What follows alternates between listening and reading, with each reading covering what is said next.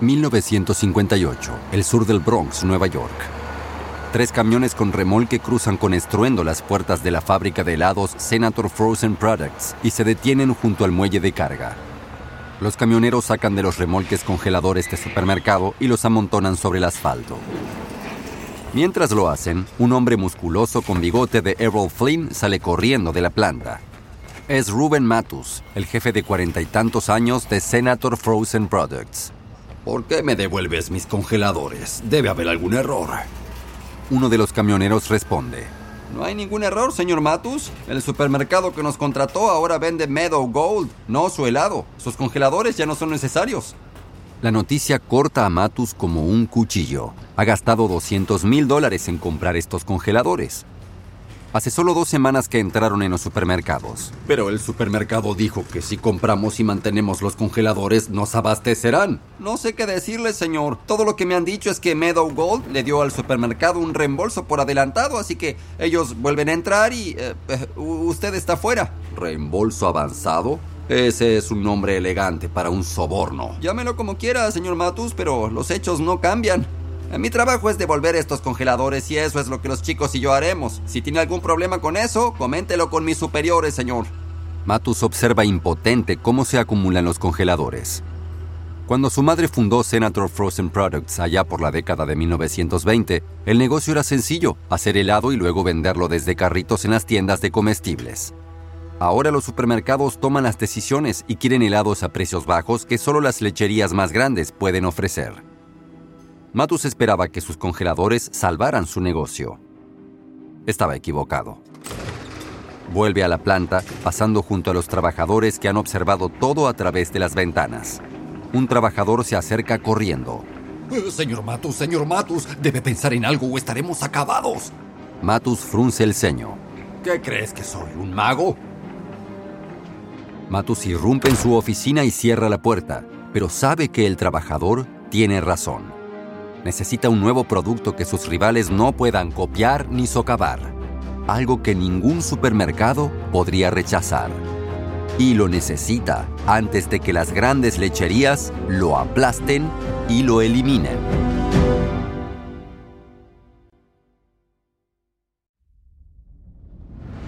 The Wondery, soy Pedro Ruiz y esto es Guerras de Negocios.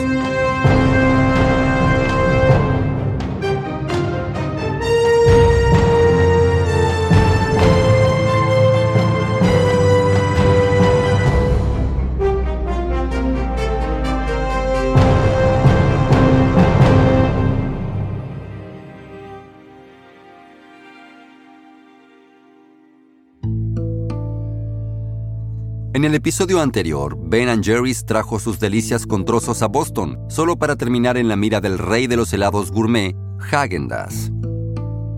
Ahora retrocedemos en el tiempo para ver cómo el creador de Häagen-Dazs, Ruben Matus, aseguró su corona. Nacido justo antes de la Primera Guerra Mundial en la ciudad de Grodno, en Europa del Este, Matus tuvo un comienzo difícil en la vida.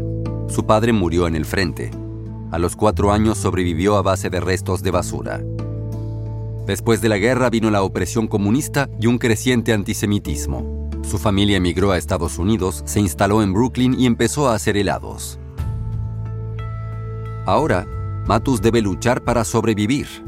Otra vez. Este es el episodio 2. Castillo de helados.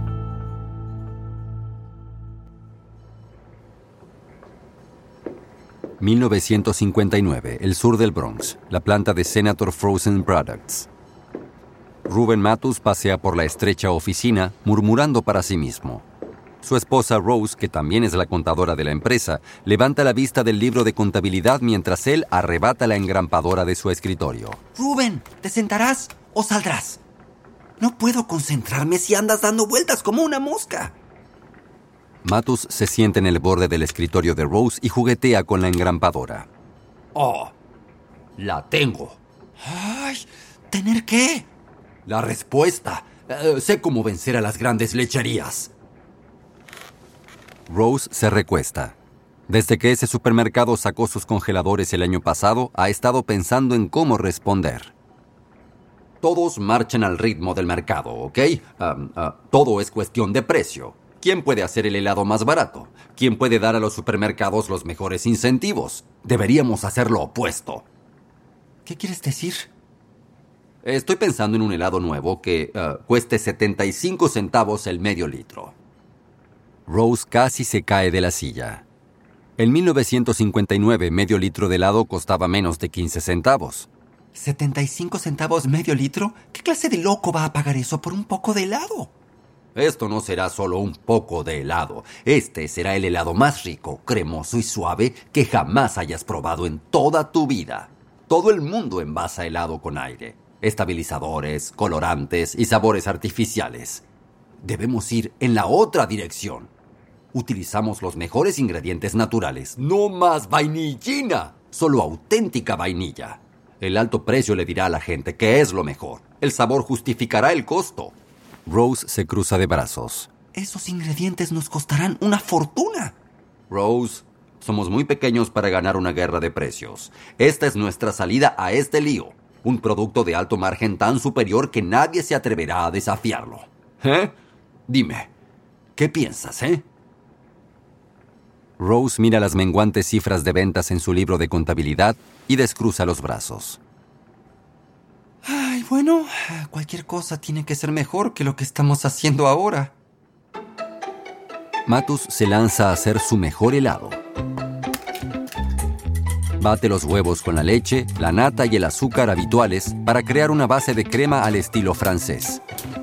Aumenta la grasa de la mantequilla y reduce el aire hasta que su mezcla tiene el doble de grasa y la mitad del aire que el helado estándar. El resultado es espeso, aterciopelado y de fusión lenta. Rehuye los aditivos y busca los mejores ingredientes, desde la vainilla de Madagascar hasta los granos de café brasileños. Refina su receta una y otra vez, buscando simetría entre el delicioso sabor cremoso, los aromas delicados y la textura suave. Luego afina la producción y distribución para que su creación llegue a los clientes a la temperatura óptima de menos 30 grados centígrados. Después de meses de trabajo, su postre gourmet está listo. Todo lo que necesita ahora es una imagen de marca a la altura. ...1960, Brooklyn. En la cocina de la familia Matus, Rose bate la masa para pasteles con una batidora de mano. Mientras bate la masa, Ruben se sienta a la mesa, fuma cigarrillos y ojea un diccionario danés desgastado. Encuentra la palabra danesa para azúcar y prueba cómo suena.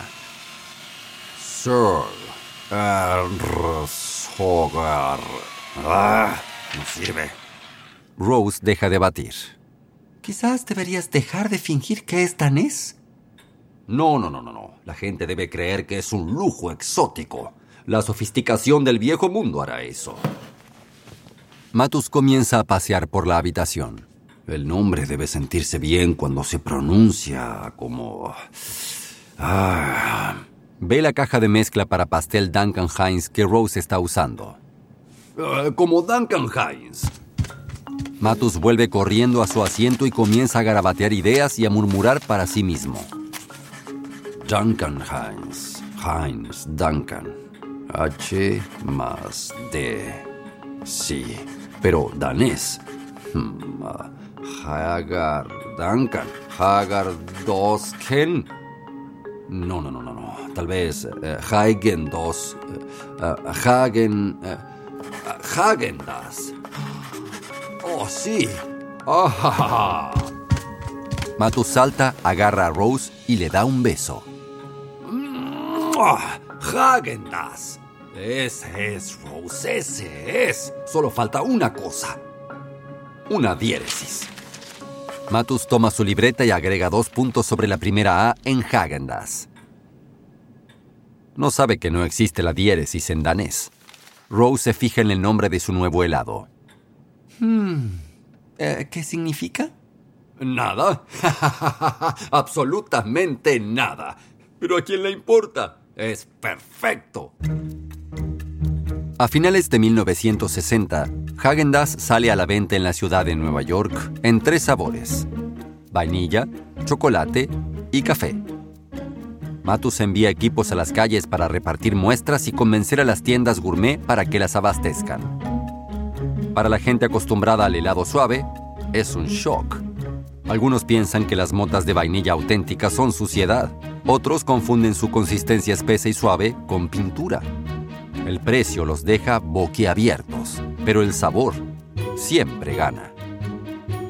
Con la ayuda de su alto precio, calidad y promoción de boca en boca, Häagen-Dazs gana un culto entre los neoyorquinos adinerados. Pero cuando se corre la voz más allá de la Gran Manzana, Matus se encuentra en un dilema. En los años 60, la mayoría de los helados llegaban a las tiendas a través de almacenes y en el camino a menudo se descongelaba y congelaba varias veces. Este derretimiento y recongelación crea pequeños cristales de hielo que dañan la textura. Eso está bien para un helado barato para niños, pero Matus sabe que es inaceptable para un producto de alta gama dirigido a adultos. Así que construye su propia red de distribución desde cero. Pasa años reclutando seguidores y empresarios ambiciosos para entregar Häagen-Dazs directamente a las tiendas en camiones frigoríficos. Es caro, pero salvaguarda la calidad que justifica el alto precio. A mediados de los 70, Häagen-Dazs está disponible en todo el país. La demanda del helado de culto está empezando a aumentar.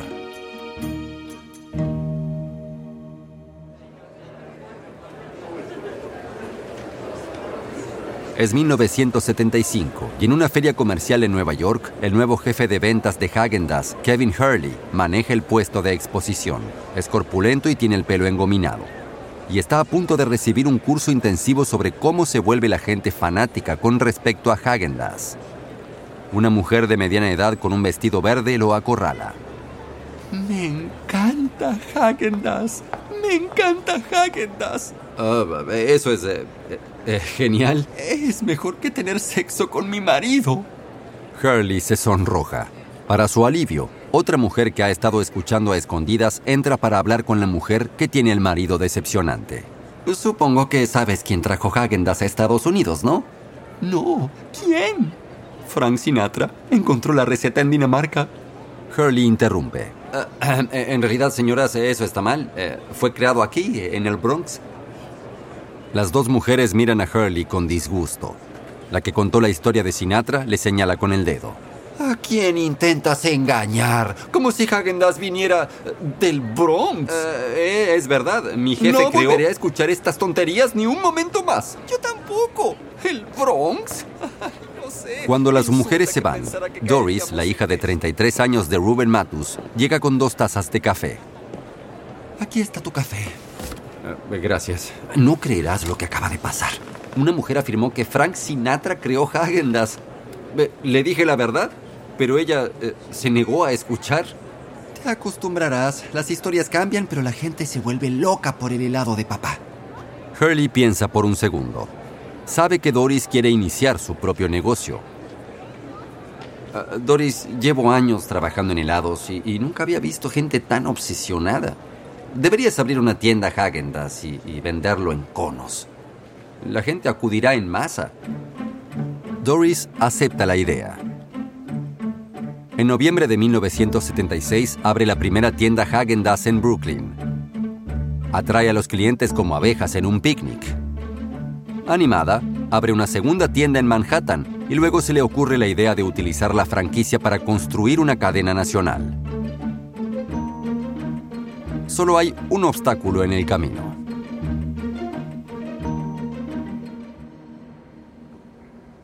Verano de 1977. La planta de Häagen-Dazs en el sur del Bronx. En la oficina, Doris y Ruben Matus discuten acaloradamente. Estás celoso, papá. Nunca pensaste que mi tienda funcionaría, pero te demostré que estabas equivocado y no puedes soportarlo. Bien, me equivoqué, pero franquiciar significa ceder el control. ¿Cómo puedes gestionar cientos de tiendas independientes? Delegando, algo que nunca entenderías. Perderás el control sobre la calidad. ¿Calidad? Eres tú quien vende Häagen-Dazs al por mayor en tiendas sin estilo, como esas miserables tiendas hippies del West Village. Han sido clientes leales desde el principio. Ayudaron a construir Häagen-Dazs. Papá, eso era entonces. Esto es ahora. Häagen-Dazs se trata de lujo. Deberías dejar de venderles. Puedo construir una cadena de tiendas bonitas y limpias y hacernos una fortuna. Tú sabes cuánto helado vendo. Matus se da vuelta. No puede negar el éxito de Doris. Sus dos tiendas en la ciudad de Nueva York venden Häagen-Dazs por 50 mil dólares a la semana y aumentan las ventas en las tiendas de comestibles cercanas. Si puede replicar ese éxito a nivel nacional, las ventas de Häagen-Dazs se convertirán en supernovas. Se vuelve hacia Doris. Lo sé, pero también sé lo que es dirigir un negocio. Te consume, se apodera de tu vida. Eres mi hija. No deberías tener que trabajar como lo hicimos tu madre y yo. No teníamos nada. Para nosotros era la única manera. No tienes que hacer esto, hija. Quizás quiera hacer esto. ¿Alguna vez pensaste en eso? Nací con helado en las venas. Esta es mi oportunidad de construir algo, como tú y mamá. Matus se mira los pies. Odia las confrontaciones y Doris no cede. Bien, haz lo que quieras. Me mantendré fuera de tu camino. Con su padre a bordo, Doris vende franquicias y rápido. Docenas de tiendas Häagen-Dazs surgen por todo Nueva York y luego se extienden por todo el país. Y cada vez que se abre una, aumenta la demanda de Häagen-Dazs. Las ventas alcanzan los 30 millones de dólares al año y siguen aumentando. Pero no todos están contentos.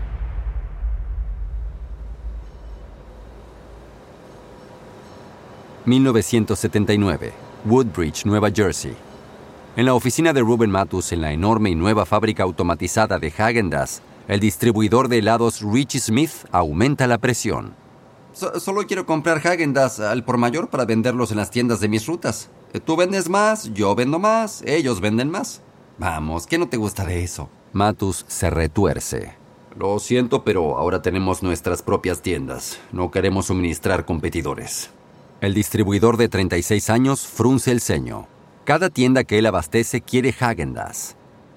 El dinero está sobre la mesa, pero Matus no le permitirá aceptarlo. Pero como veterano del despiadado comercio de helados de la ciudad de Nueva York, Smith sabe que Matus odia las confrontaciones. Rubén, o me vendes Häagen-Dazs, o lanzaré un helado de lujo que va a superar al tuyo. Rubén levanta una ceja. Häagen-Dazs lleva 19 años a la venta, sin oposición. Él cree que su helado es inmejorable. ¿Crees que puedes mejorar mi helado? No, fanfarroneo. Deja de actuar. No te venderé Häagen-Dazs. Smith se levanta de su silla. Bien, hazlo a tu manera. Pero créeme, te arrepentirás. Matus creó Häagen-Dazs para que fuera un castillo de helado impenetrable una fortaleza congelada de un producto que ningún competidor jamás atacaría, y mucho menos derrotaría. Pero ahora, Smith va a poner a prueba sus defensas al máximo.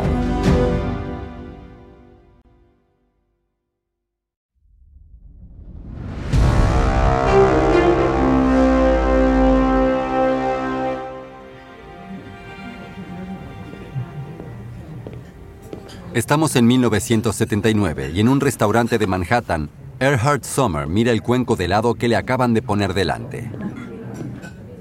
¿Qué es esto? No pedí postre. El compañero de escena de Sommer, Rich Smith, lo interrumpe. No lo hiciste, yo lo pedí. Sommer mira el helado de Nueva York. Ha estado preguntándose toda la noche por qué Smith lo invitó a cenar. Esta debe ser la razón. Sommer es un chef alemán de talla mundial que atiende a miembros de la realeza y presidentes, y Smith quiere su ayuda. Smith señala el helado. Pruébalo. Sommer se lleva una cucharada a la boca. ¿Bien? ¿Te gusta? Eh, no, eh, no me gusta. Textura helada, sabor suave. Prefiero Häagen-Dazs. Sí, yo también. Nadie hace mejor helado, ¿verdad? bueno, soy un chef experimentado, así que yo puedo. Smith sonríe. ¿Quieres probármelo? Juntos, Summer y Smith atacan el terreno de Häagen-Dazs para crear un rival directo. Al igual que su inspiración, su receta contiene más grasa láctea y menos aire que el helado promedio y utiliza ingredientes totalmente naturales. Smith lo califica como un helado sueco y le pone un nombre adornado con diéresis. Frusenglage. La única diferencia con el modelo de Häagen-Dazs es el embalaje.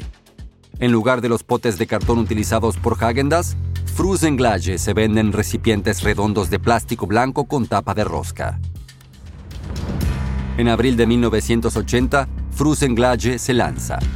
A los pocos días, Häagen-Dazs presenta una demanda alegando competencia desleal e insta a los tribunales a prohibirlo de las tiendas.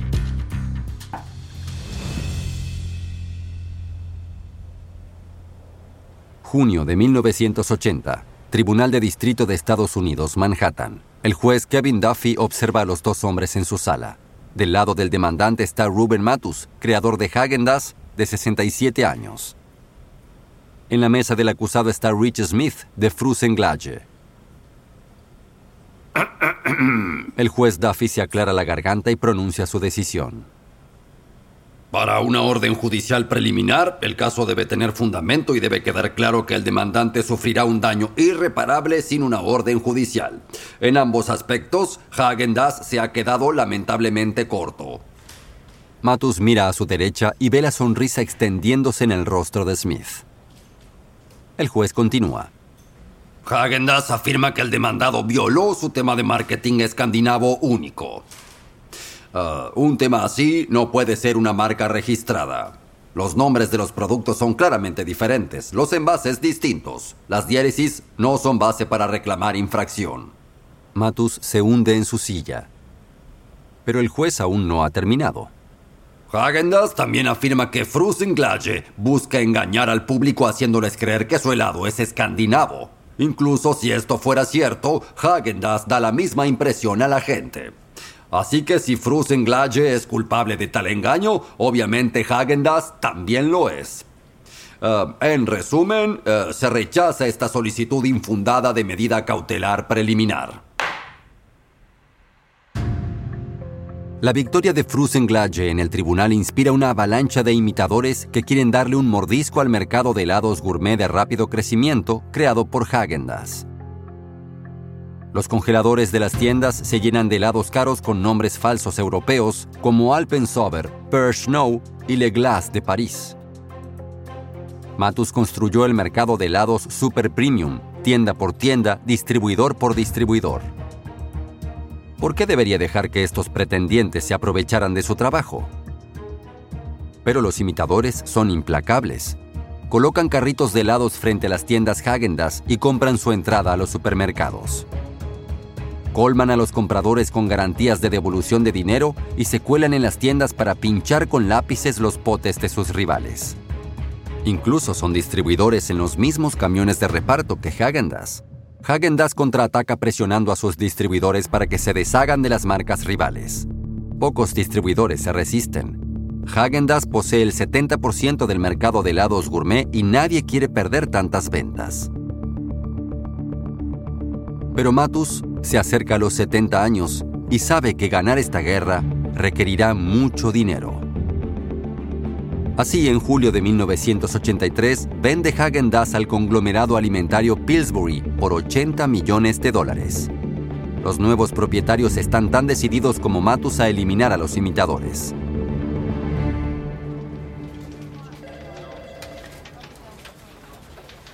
Principios de 1984 oficinas de Häagen-Dazs, Woodbridge, Nueva Jersey. El gerente de ventas Jim Richards lee el último informe de ventas de Boston y frunce el ceño. Las ventas han aumentado, pero la cuota de mercado ha disminuido. Analiza los datos y detecta el problema. Algo llamado Ben Jerry's está avanzando. Llama al distribuidor de Häagen-Dazs en Boston.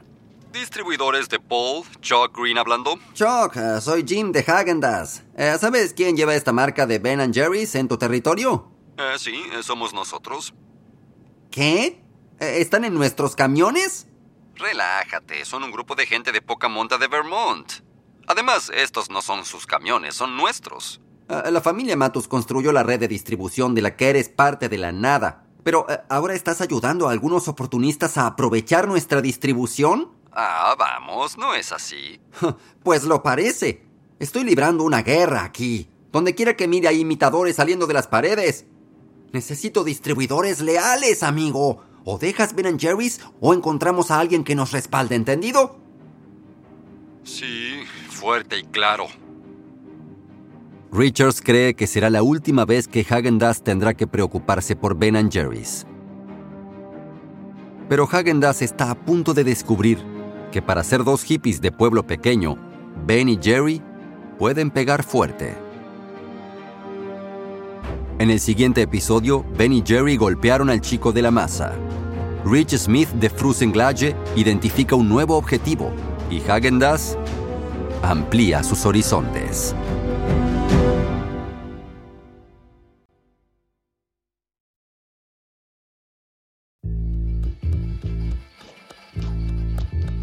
The Wondery.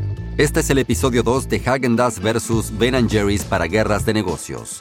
Una nota rápida sobre las recreaciones que has estado escuchando. En la mayoría de los casos no podemos saber exactamente qué se dijo. Esas escenas son dramatizaciones, pero se basan en investigaciones históricas.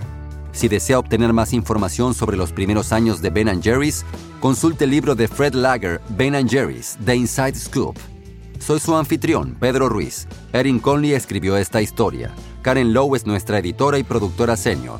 Editado y producido por Emily Frost. Diseño de sonido por Kyle Randall. Nuestra productora es Carlota Aparicio. Nuestros productores ejecutivos son Sarah Barrett, Jessica Radburn y Marshall Louis para Wondery.